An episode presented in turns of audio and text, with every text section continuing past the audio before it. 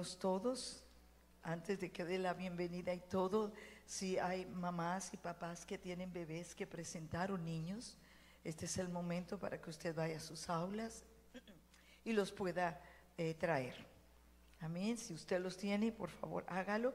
Y bueno, les recuerdo que si alguien necesita traducción al inglés, ahí tenemos eh, cómo poderse conectar. Bueno, bienvenidos a todos nuestros hermanos y amigos que se conectan a través de la página. Nos sentimos muy felices de poderles tener conectados. Es un honor, es un privilegio recibirles. Y también si tenemos personas aquí en el santuario que nos visitan por primera vez, nos gustaría reconocerlo para saludarle. Si usted tiene la bondad, levante la manita para poderle saludar.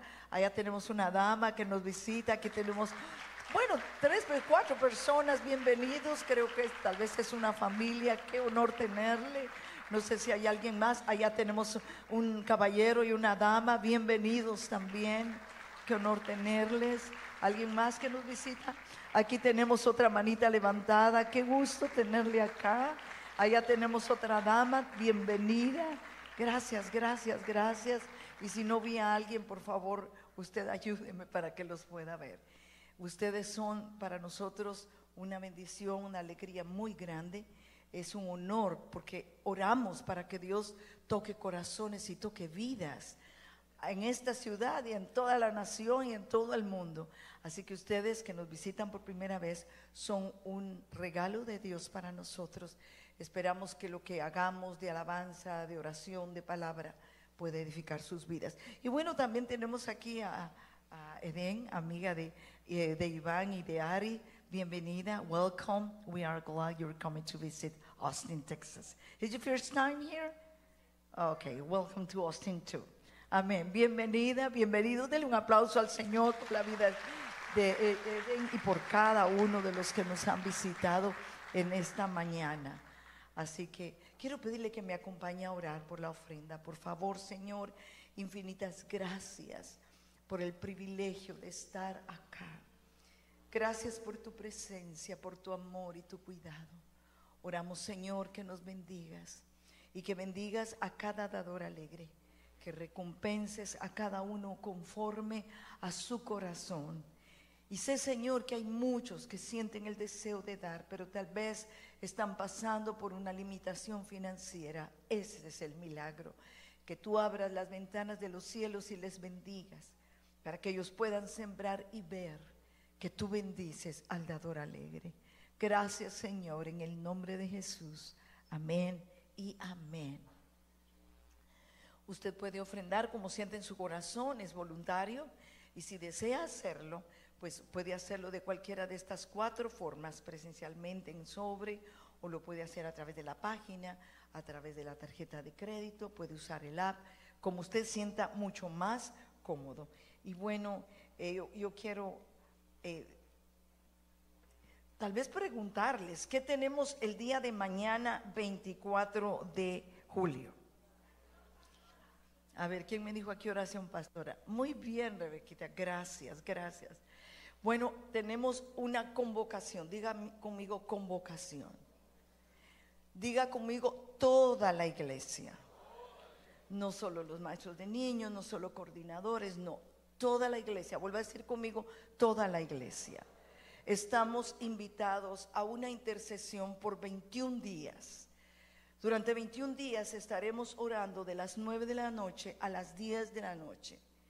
Estaremos con nuestro equipo de, de 12, con ayudas, con maestros en la intercesión. Si pudieran ponerme, por favor, la clave de Zoom, va a ser por Zoom.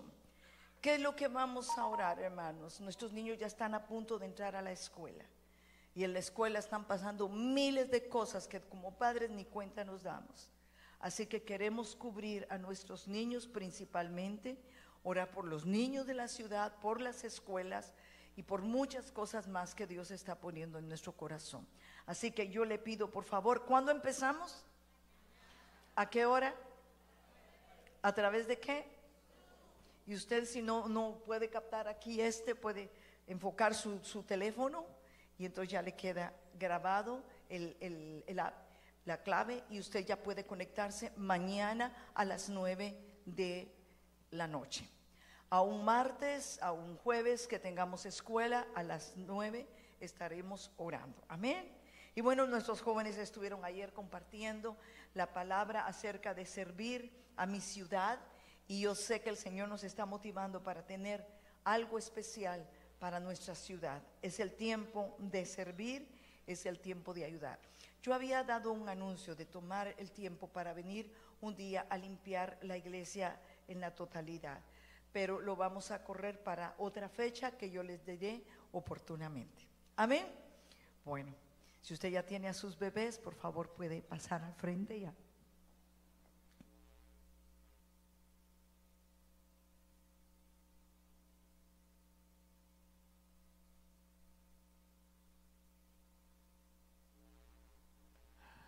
Aleluya. A ver, sonríele a su vecino, dígale qué bueno que viniste hoy, que estás despierto. Gloria a Dios, qué belleza. Mire, mire, cada, cada primero, ¿qué? Segundo martes del eh, segundo domingo, tercer domingo. Estamos dormidos. Muchas quinceañeras. Pero gracias a Dios siempre tenemos niños y nuevos niños que presentar. Así que seguimos creciendo de muchas maneras. Unos vienen y otros, y otros vienen de París. Pero gracias a Dios estamos aquí. Hemos estado en uh, varias quinceañeras. Yo creo que todas están cumpliendo. Dígale a su vecino, tú también estás cumpliendo 15 años. Casi cada noche. Pero, ¿por qué lo menciono? Wow.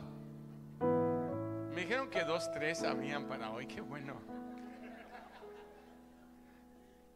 No voy a preguntar de dónde vienen los niños, pero sé que, Dios lo está haciendo. Pero le decía que hemos estado en, celebración de 15 años y es ahí cuando los padres nos damos cuenta que los hijos son prestados.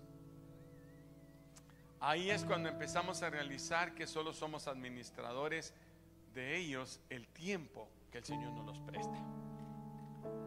Por eso Jesús tomó a sus discípulos y cuando los niños quisieron venir a Él, si me puedes poner la cita de Marcos, por favor. Yo la leo porque es la que usamos nosotros como base para este momento. Dice San Marcos 10, 13 en adelante. Y le presentaban niños para que los tocase y los discípulos reprendían a los que lo presentaban. Viéndolo Jesús se indignó y les dijo, dejad a los niños venir a mí y no se los impidas, porque de los tales es el reino de Dios. De cierto te digo que el que no recibe el reino de Dios como un niño no entrará en él, y tomándole en los brazos, poniendo la mano sobre ellos, los bendecía. Jesús sabía que hay un tiempo, que es el tiempo de orar por sus hijos. Hermanos, este es su tiempo de orar por sus hijos. Yo los felicito que ustedes quieran presentarlos. Esta presentación no es simplemente simbólica. Esta presentación es el momento en que le entregamos la dirección de nuestra vida y de nuestro cuidado de nuestros hijos al Señor.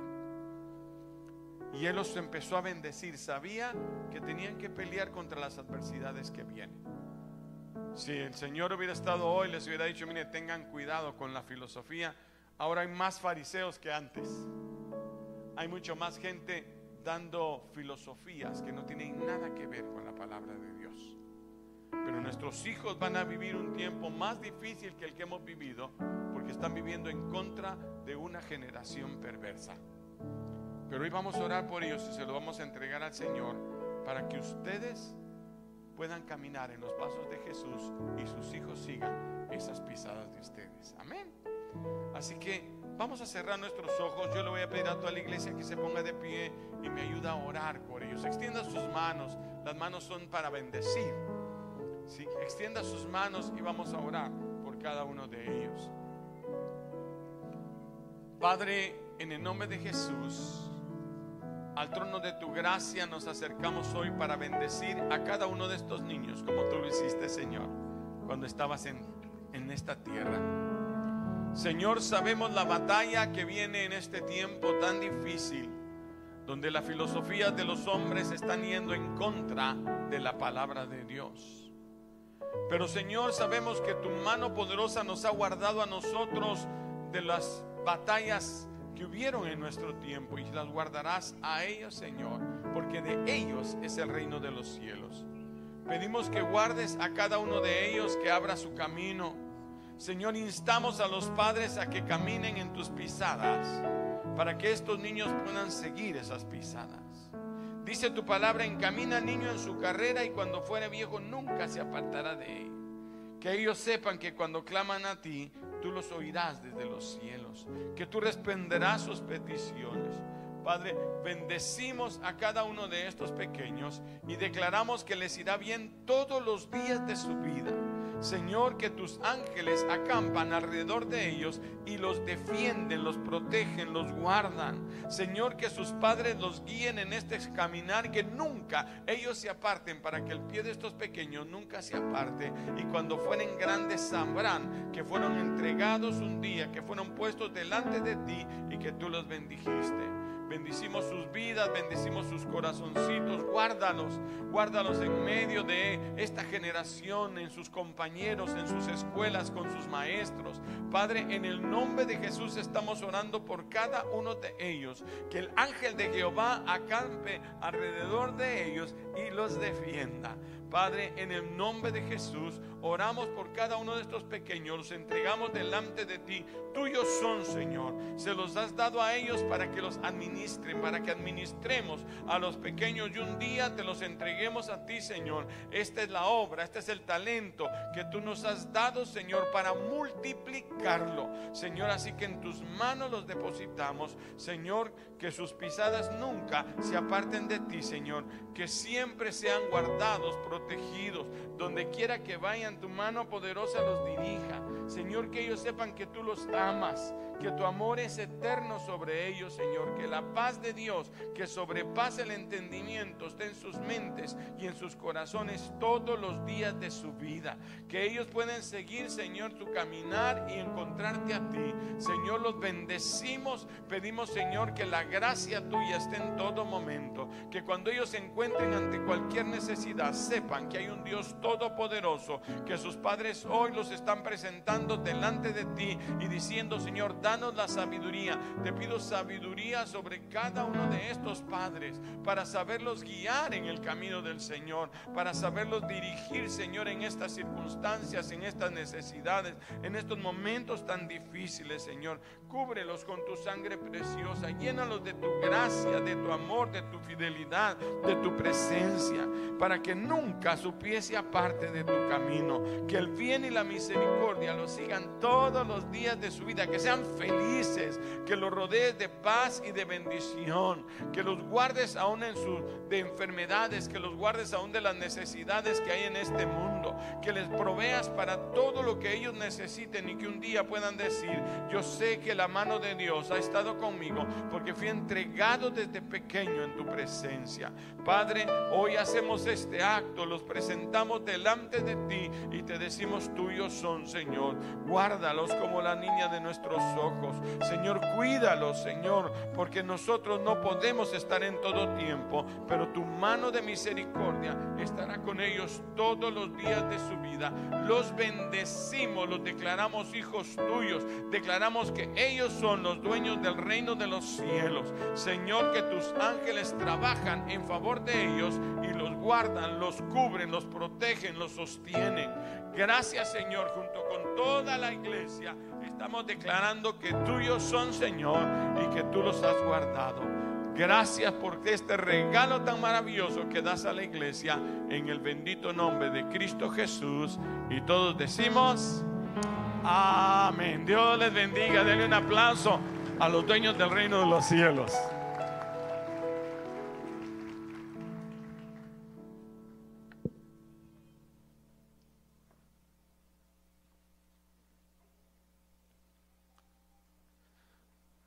Gloria a Dios. Me da mucho gusto verlos.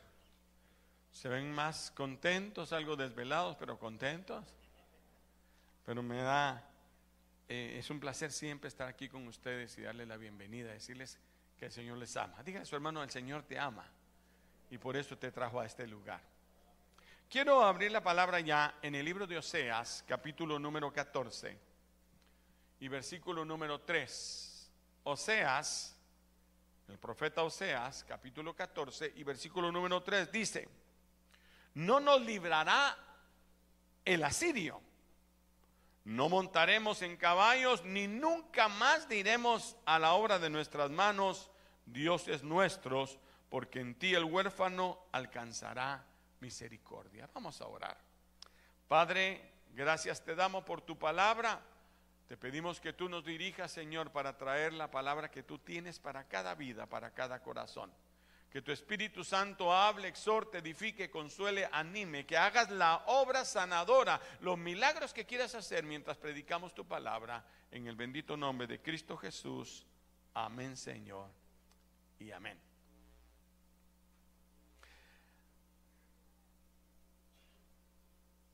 Cuando se va al museo, no al museo, sino a ver el Moisés de Miguel Ángel, que es una estatua. El guía señala un pequeño destrozo que él tiene en su rodilla. Y él cuenta esta anécdota. Él dice, cuando el maestro Miguel Ángel había terminado de esculpir la obra de Moisés y pulir la figura, le parecía tan real que le empezó a ordenar, habla, habla.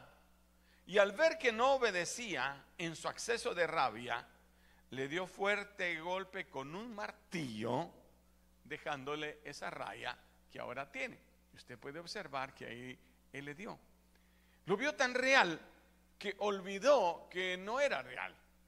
Lo vio tan real que empezó a gritarle, yo no sé qué pensó, he creado una obra maestra, he creado un Dios, he creado un Moisés, y efectivamente es muy hermosa, pero es una piedra, es una escultura hecha por mano de hombre. Este pasaje que hemos leído el pueblo de Israel está diciendo, no es por mano de los asirios, no es por mano de los hombres, no es el hombre el que me va a ayudar. La Biblia dice, ¿de dónde vendrá mi socorro? Mi socorro viene de Jehová que hizo los cielos y la tierra. Y él está diciendo, no, no, no va a ser el asirio, no voy a esperar que ellos nos libren. No nos montaremos en caballo, no, va a ser la fuerza del caballo ni del jinete es más, nunca le diremos a la obra nuestra, mi Dios eres tú. Nunca le vamos a gritar a la estatua que nos responda, porque no va a dejar nunca de ser una obra hecha de manos. ¿Cuántos me están siguiendo hasta acá? Ahora nosotros digamos, bueno, pastor, pero nosotros hace muchos años que conocemos y que hemos caminado aquí, pero el problema es que nosotros también hacemos ídolos. Voltea a ver a su vecino así de reojo, a un lado y para el otro. ¿sí? A veces podemos hacer del yo un ídolo. El ego de nuestro corazón se puede levantar y quitar a Jesús o quitar al Señor de su altar y decirle, ahí estoy. Oh, qué grande soy. Salomón, terminando las cartas más sabias de la expresión de toda su vida, dijo al final, todo es vanidad.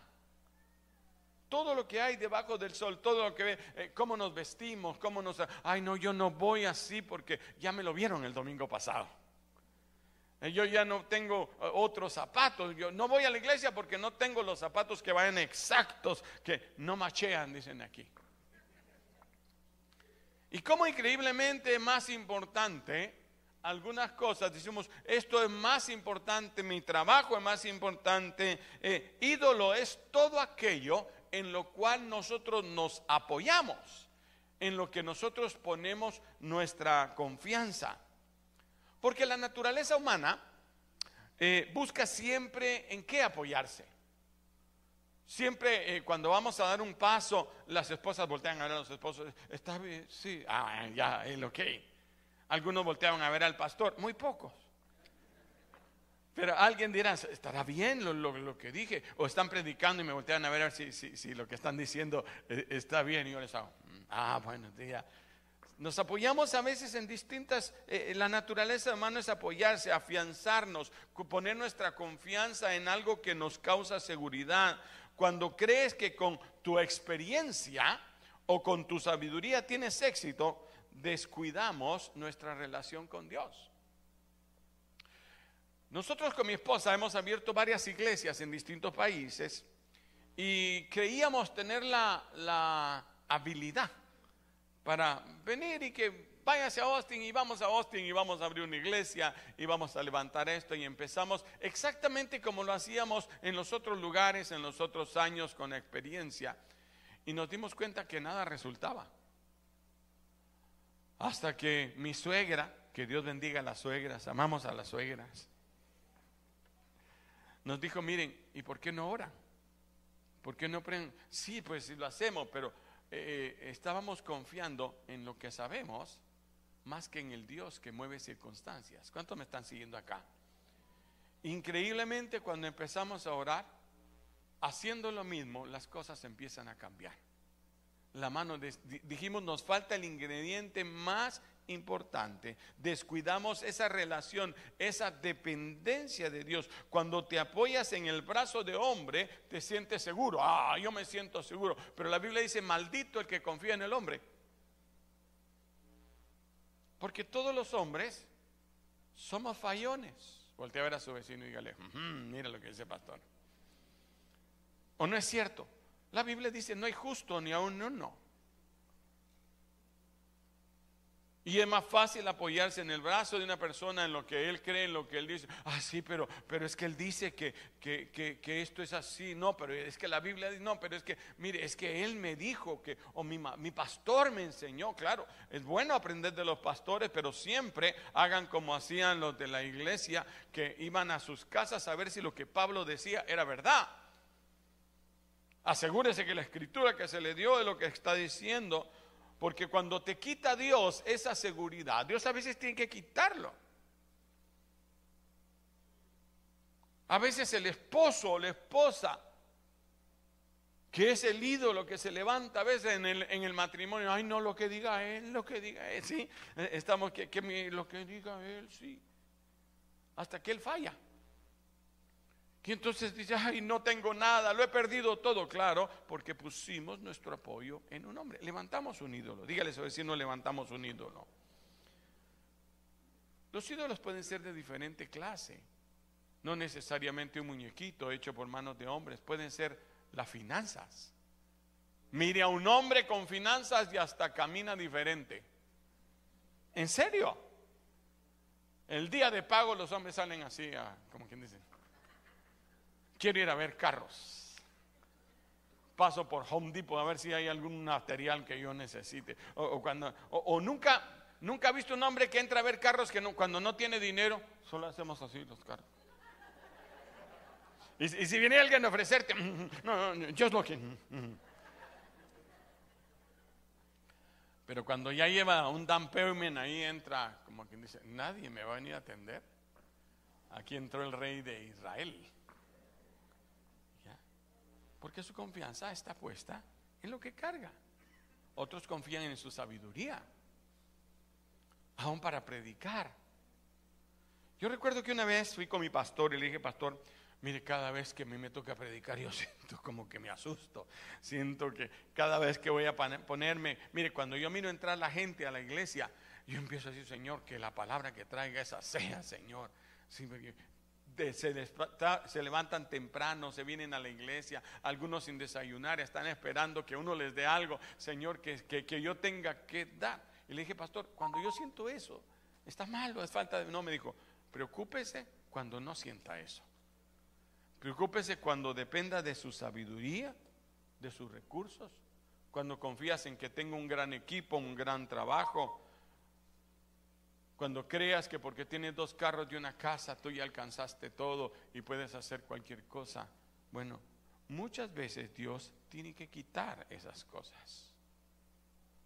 Dice el versículo 3, nunca más diremos a la obra de nuestras manos, dioses nuestros. No lo hacemos. Yo sé que usted no pone un billete y dice, oh Dios billete, pero muchas veces dice, no, no voy a poder ir al, encuentro porque no tengo dinero. Si mi Dios es el Dios del dinero. Yo no le voy a preguntar a mi bolsillo si puedo hacerlo, yo le voy a preguntar, Señor, ¿tú puedes llenar ese bolsillo? ¿Tú puedes proveer? ¿Cuántos saben que Dios provee? Levante la mano que cree que Dios provee. Ah, porque yo trabajo, hermano. Mire, hasta cuando no trabajo, Dios me tuvo que enseñar a mí que era materialista, materialista, tanto que un día pensé que Dios no existía y que yo lo podía hacer solo.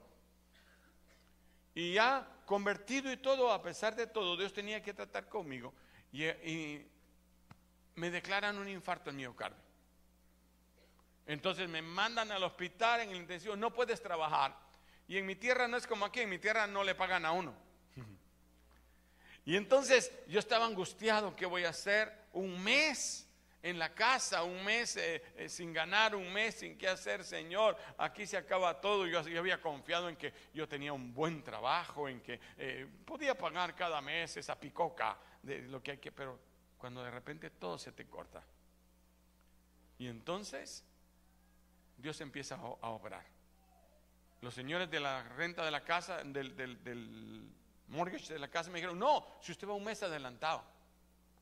De la luz dijeron, no, usted iba adelantado. Yo nunca iba adelantado.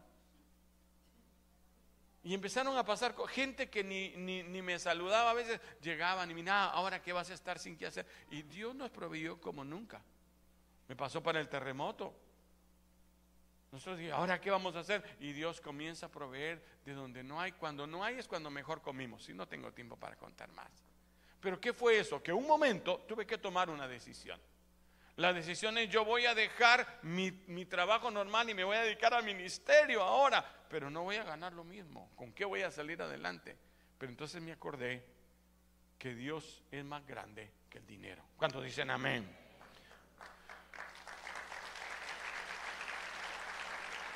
No hacemos con palabras, no decimos, ese es mi Dios, pero ponemos nuestra confianza en ello, le preguntamos al tiempo. A veces nuestro Dios es el tiempo, a veces el Dios son los hijos.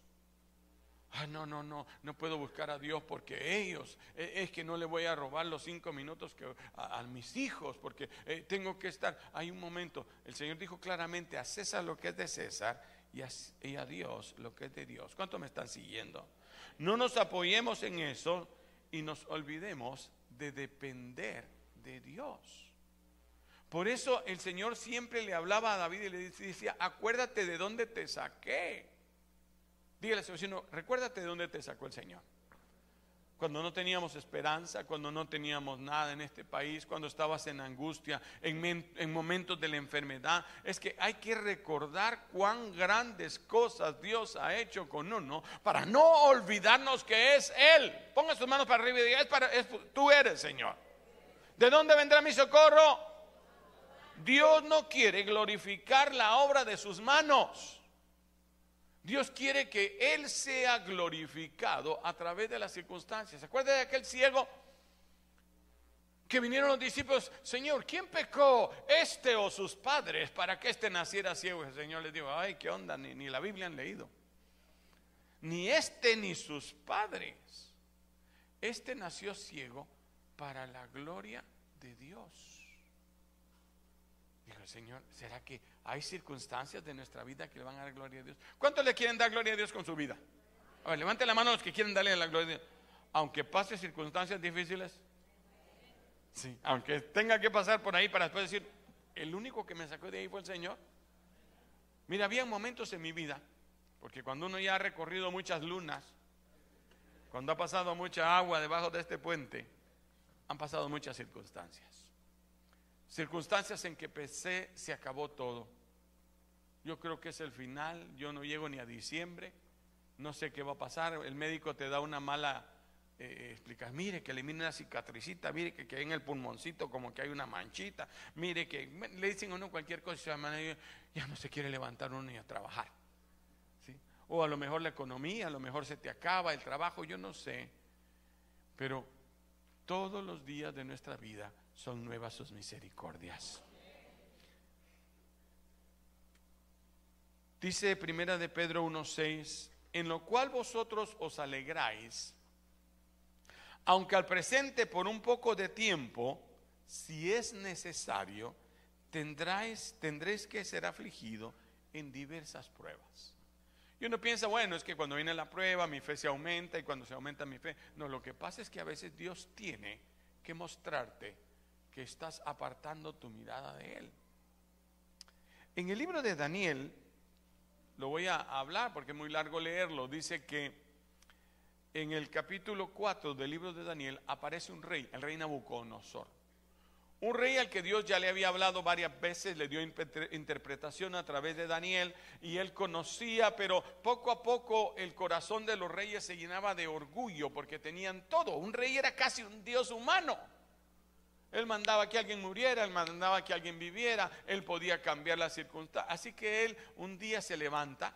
Una de las eh, cosas más grandes que la, humanidad declara como una de las siete maravillas son los jardines flotantes de Babilonia. Y dice que eso él lo construyó. Y se lo manda a decir el Señor, no te olvides que soy yo. Dígale a su vecino, no te olvides que es Dios. Que el que te trajo a este país, ¿quién es? Que el que te tiene el trabajo, ¿quién es? Que el que te dio la sabiduría y la inteligencia, ¿quién es? El que te ha puesto donde estás es Él. El privilegio no te lo dio el pastor ni el líder, te lo dio Dios.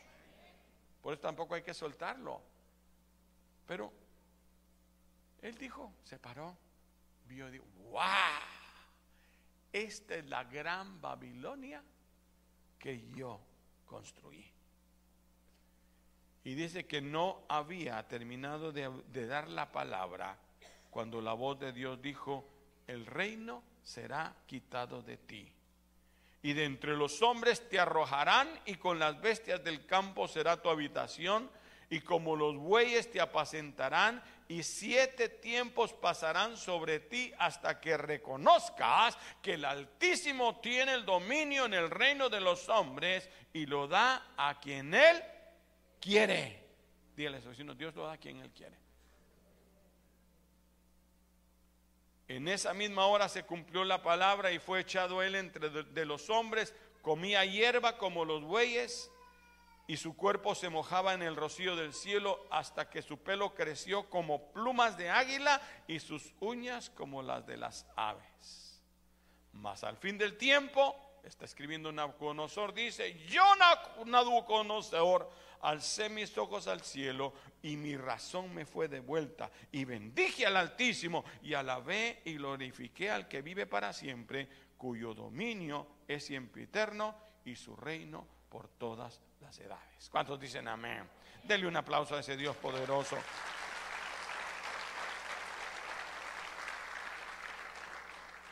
Dios nos enseñó a través de Nabucodonosor y en nuestra vida pasa lo mismo. ¿Por qué me aconteció esto? Cuando algo pasa sobre nuestra vida, debemos de preguntar por qué. ¿Qué quiere decirme? Dice Hebreos capítulo 1, Dios queriendo hablar al hombre de muchas maneras y de muchas formas. Él habla por su palabra, Él habla por la palabra del, ministerio cuando se está predicando, Él habla a través de los profetas, Él habla a través de las hojas que vuelan en el campo. Habló hasta por un burro. Dios puede hablar por el mar, por la tormenta. ¿Qué más le puedo decir yo? Por tu jefe y por tu suegra. ¿A cuánto les ha hablado la suegra? ¿Sí? No sé qué tan linda la suegra, no sé por qué estoy hablando de la suegra hoy, pero Dios, Dios te está hablando y a veces tiene que actuar fuerte si es necesario. ¿Por qué, Señor? ¿Qué es lo que quieres que me acuerde? Hace muchos años, si recibieron el video, Iván, ¿dónde estás?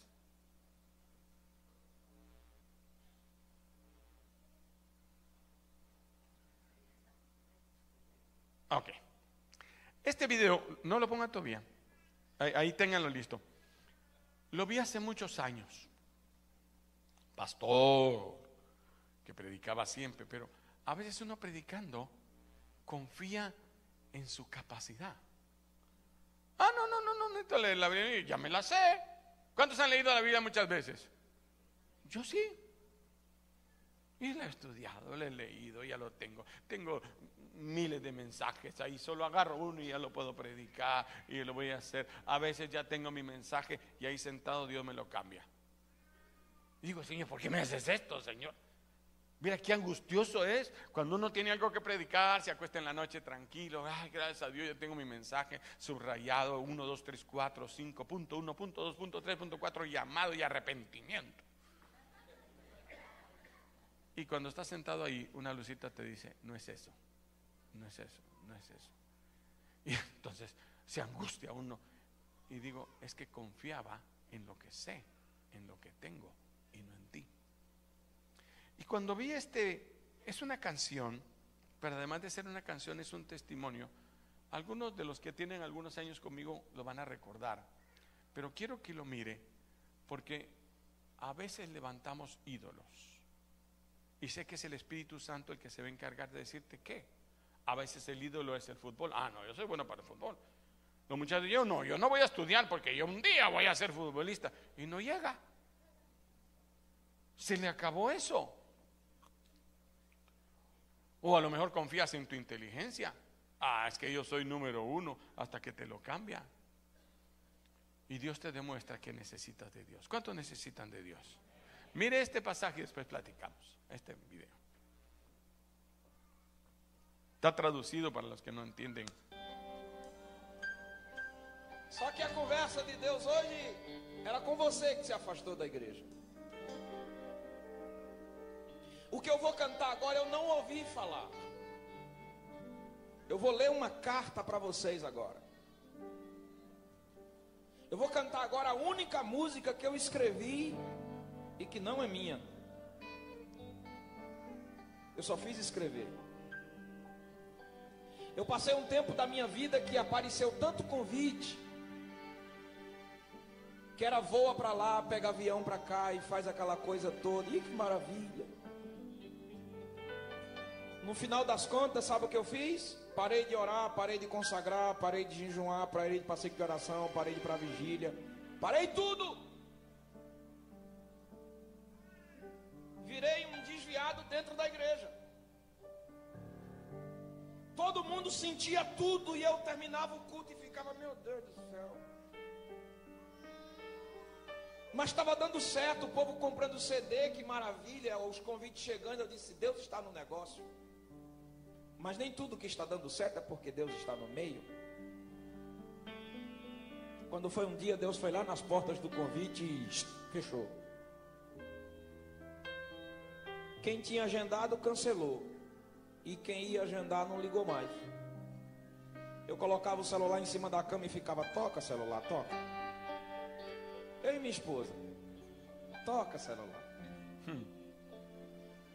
O pessoal não me chamava nem para aniversário de boneca, nem para assustado.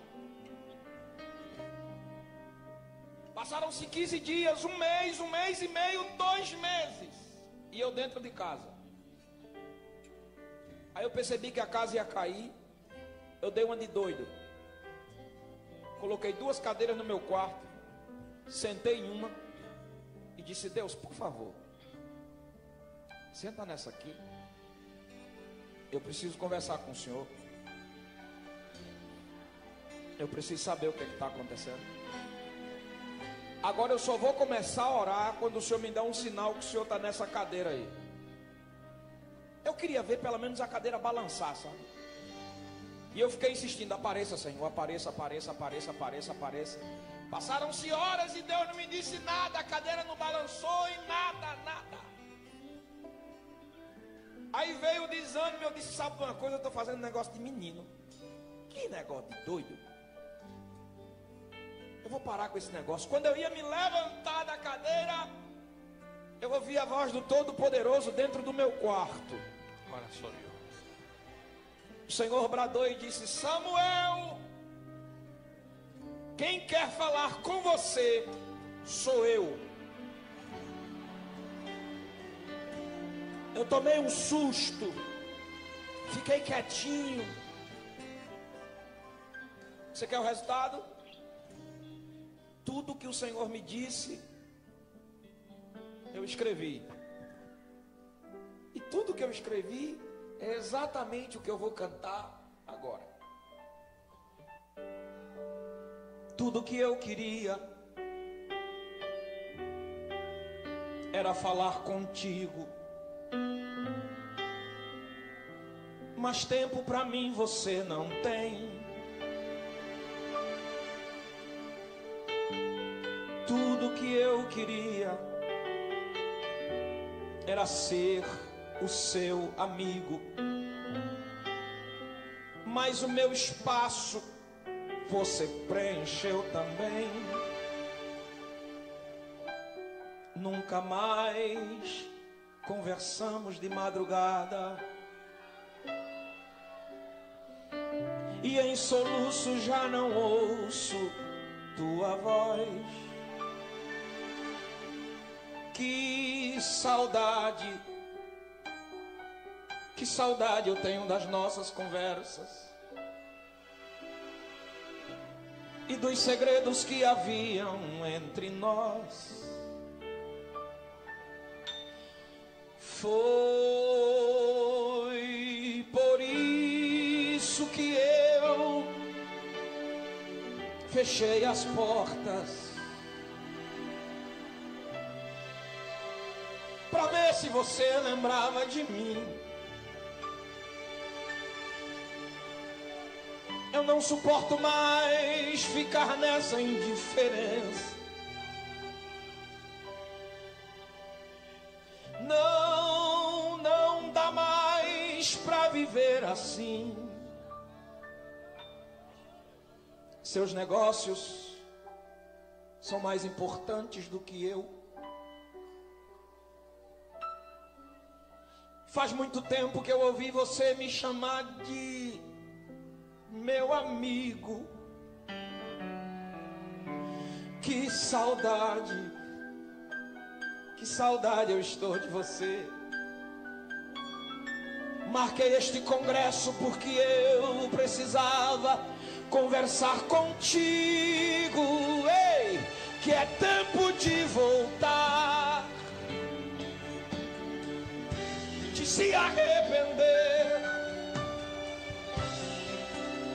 Aqui pra gente reatar nossa amizade.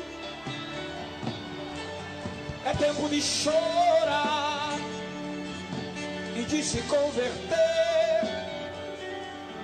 Ainda quero ser o seu amigo de verdade. Hum. Tudo, tudo, tudo, tudo que eu queria era conversar contigo. Mas até aqueles cinco minutinhos de oração que você tinha, hoje já não tem. Tudo, tudo, tudo que eu queria era ser o seu amigo. Mas você arrumou tantas amizades e o meu espaço você preencheu também.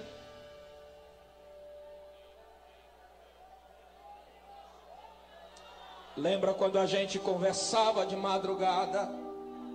Lembra? Lá no cantinho da cama eu sempre, sempre ouvia a tua voz. Que saudade. Que saudade eu tenho das nossas conversas. E dos segredos que haviam entre nós. Foi por isso que eu fechei as portas.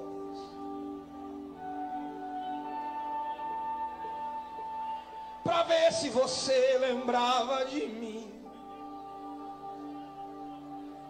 Eu não suporto mais ficar nessa indiferença.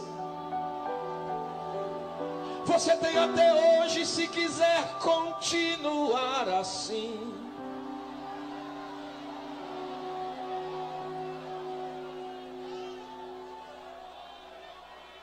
Seu Facebook, Twitter é mais importante do que eu. Você passa mais tempo com eles do que comigo. Que saudade, que saudade eu estou de você. Eu lhe espero aqui na frente para você reatar a amizade comigo.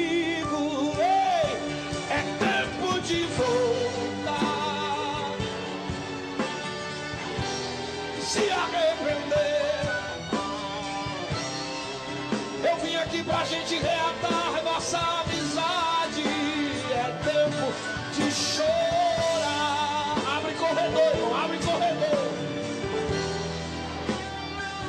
Se você quiser, a gente vai sair de mãos dadas por esta cidade. É tempo de voltar, de se arrepender. É tempo de buscar e de se converter. Meu Deus do céu. Abre corredor, abre corredor, vai descer gente aí. Abre o corredor que vai descer gente aí.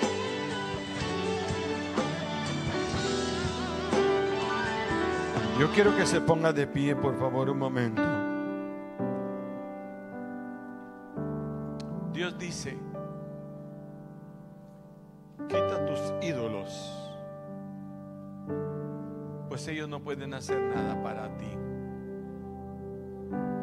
Dios quiere tomar el trono, el trono de tu corazón primero, pero tienes que quitar lo que está allí. Cuando el pueblo de Israel quedó para adorar a Dios, Dios mandó su presencia representada en un arca para morar en medio de los hombres. Dios anhela estar aquí en medio de nosotros. Pero la indiferencia de la gente que utilizaban el arca para ganar las batallas nada más, hizo que prefiriera irse con los filisteos y abandonó al pueblo de Dios. La gente quedó cantando cantos, sonando trompetas y siguiendo sus ritos, pero Dios ya no estaba ahí. Y hay muchas vidas que Dios ya no está ahí que nos hemos olvidado de Él. Pero el Señor puso en mi corazón, recuérdale al pueblo que yo quiero estar ahí. Que no levanta sus manos al cielo.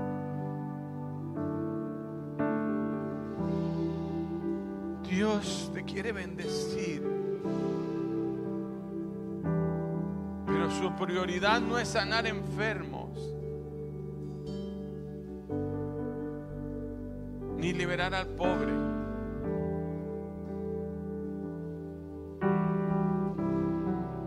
Es tener una relación con su amada. Con una novia que lo deja todo para estar con él que nada es más importante que el amor de su vida.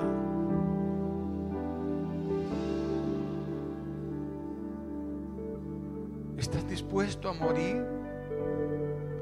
A darte lo que Él te pida. Puedes decirle lo más importante de mi vida eres tú. De ti, Señor, puedo depender. No hay nada ni nadie que pueda sostenerme.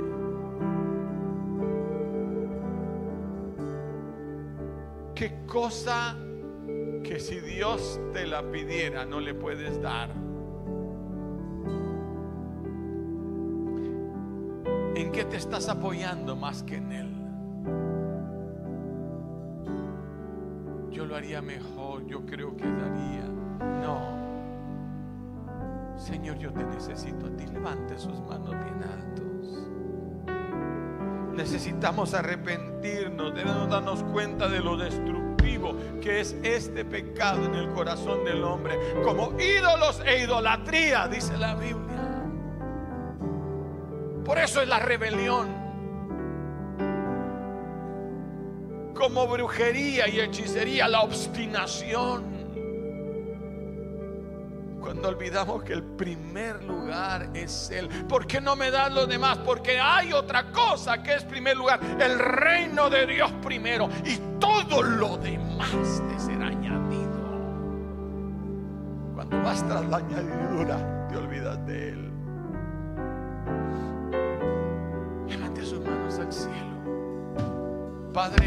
nombre de Jesús, aquí estamos.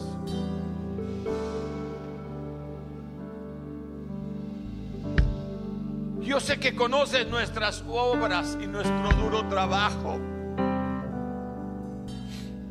Que no hemos podido soportar a los malos, Señor, nos has probado. Aún hemos probado a los que se dicen ser apóstoles y no lo son. Los hemos hallado mentirosos. Hemos sufrido y tenido paciencia. Que no hemos desmayado, que estamos en la iglesia, pero el Señor dice, tengo algo contra ti, que has dejado tu primer amor. Siga con su corazón delante de Dios. Y Él dice, acuérdate donde has caído y haz las obras primeras. Si no, vendré pronto a ti y quitaré el candelero de tu lugar. Dígale, Padre, tú eres primero. Señor, yo nunca más confiaré en obra de mis manos. Mi sabiduría, ni mi ciencia, ni mi conocimiento, ni mi trabajo, ni el dinero, ni la abundancia, ni la escasez, ni la espada, ni el cuchillo, ni ninguna otra cosa criada podrá separarnos de tu amor que es en Cristo Jesús. Lamentablemente no tengo más tiempo, pero baje sus manos y siga orando con el Señor. Quizás hay alguna persona que nunca ha invitado a Jesús a venir a su vida. O tú que estás aquí, que quizás has venido a la iglesia, pero que has estado tan apartado, tan fuera de Dios, quizás en pecado. Yo quiero reconciliarte con Él. Queremos hacer una oración contigo. Si ahí en tu casa, mientras estás viendo esta transmisión a través de las redes sociales, estás tomando una decisión, este es el momento. Este es el momento de volver a Él. Esta es la cita divina que Dios tenía preparada para ti, para un cambio, para hacer una diferencia, para salir de este lugar como una nueva criatura. Queremos hacer una oración por ti, queremos guiarte. La Biblia dice que si confesares con tu boca y creyeres en tu corazón, serás salvo. Quizás tú necesitas recibir a Jesús en tu corazón. Si tú quieres hacerlo, levanta tu mano ahí donde estás. Vamos a hacer una oración. Ahí en tu casa tú levanta tu mano aunque nadie te mire porque eres tú y Dios. Pero si estás en este lugar, queremos orar por ti también. Levanta tu mano y vamos a hacer una oración y vamos a invitar a Jesús a venir a tu vida. Él va a perdonar tus pecados. Dios bendiga las manos que se levantan. Mis líderes me apoyan con esas personas que están levantando su mano. Queremos orar con ustedes. Queremos orar con ustedes ahora para guiarlos en una palabra de oración. Me gustaría que pudieran venir aquí al frente y orar con ustedes. Esas personas que están decidiéndose ahora por Jesús o reconciliándose con él. Tu hermano que sabes que necesitas dar un paso de fe y reconciliarte con el Señor.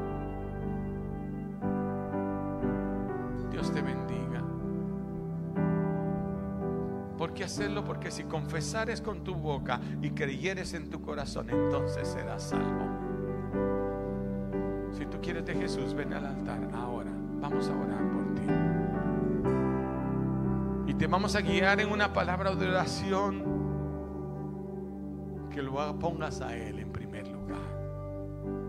Y cuando busques el reino de Dios primero, todo lo demás te será añadido.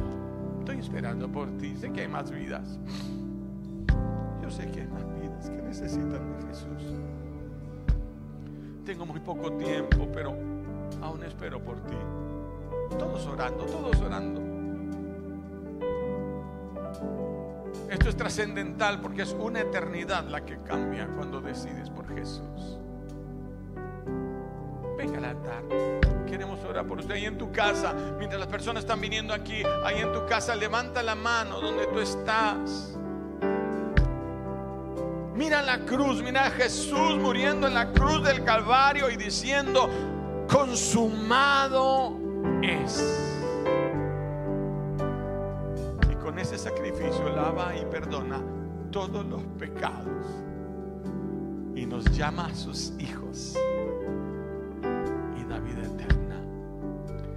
Mientras estamos haciendo la oración por estas vidas que han pasado al altar y aquellas que pueden venir, y tú quieres hacerlo mientras estamos orando, solo camina al frente para que te tomemos en cuenta en esta oración, para que sepamos y podamos orar por ti de que tomaste una decisión por el Señor.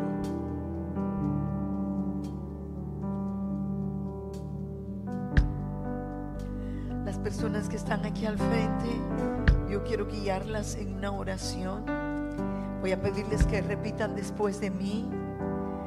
Y cuando terminemos diciendo amén, por favor, quédese un momentito para yo poder orar por ustedes. Vamos a acercarnos a Él y ten la seguridad de que Él está escuchando cada palabra que sale de tu corazón.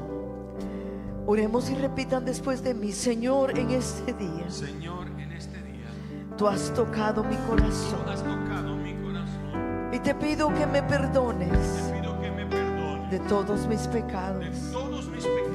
Borra toda iniquidad. Hoy vengo delante de ti, a, pedirte perdón, por todos mis pecados. Quiero invitarte a que seas mi Salvador y el dueño de mi vida. Entra a mi corazón, cámbialo Sánalo. Restauralo. A través de la sangre que fue derramada en la cruz del Calvario por mi vida. Señor, aquí estoy. Porque no hay otra salida sino solamente tú. Gracias por darme la oportunidad de empezar de nuevo. En el nombre de Jesús. Déjame orar por ti, Señor, en esta mañana. Estas vidas han venido a este altar porque te aman, pero te necesitan urgentemente. Porque dice tu palabra que fuera de ti no hay quien salve. Entra por favor al corazón de cada uno de ellos, trayendo tu paz, tu misericordia, tu perdón. Señor, establece tu reino en sus vidas, en sus hogares, en sus familias. Y Señor, escribe sus nombres en el libro de la vida eterna. Y haya, Señor, esperanza en el nombre poderoso de Jesús. Quebranta todo yugo que el enemigo tomó en contra de ellos a causa del pecado. Y hoy, Señor, vayan con libertad. Tu palabra dice, si el Hijo del Hombre nos liberta, seremos verdaderamente libres. Nos bendecimos, Señor, en el nombre de Cristo Jesús. Amén y amén. Amén. Pueden verme un momentito acá, por favor. Yo quiero felicitarlos por este momento. Es un momento de reflexión y de decisión. Mucha gente reflexiona, pero no toma decisiones. Lo importante es venir acá y hacer un pacto con Dios y decirle, Dios, yo quiero empezar de nuevo hacer las cosas como a ti te agrada. Que Dios les ayude. Yo les invito a que sigan viniendo a la iglesia. La iglesia es un lugar de restauración. Una, la iglesia es un lugar de un nuevo comienzo, donde todos los que ustedes ven acá son tan humanos como lo soy yo, con situaciones difíciles, con batallas, pero tenemos al Señor de nuestra parte para seguir adelante. Les invitamos a seguir viniendo. La persona que está ahí contigo es una persona que te puede ayudar, que es parte de nuestra iglesia y que estará orando por ti, que estará atento para lo que tú puedas necesitar y hacer.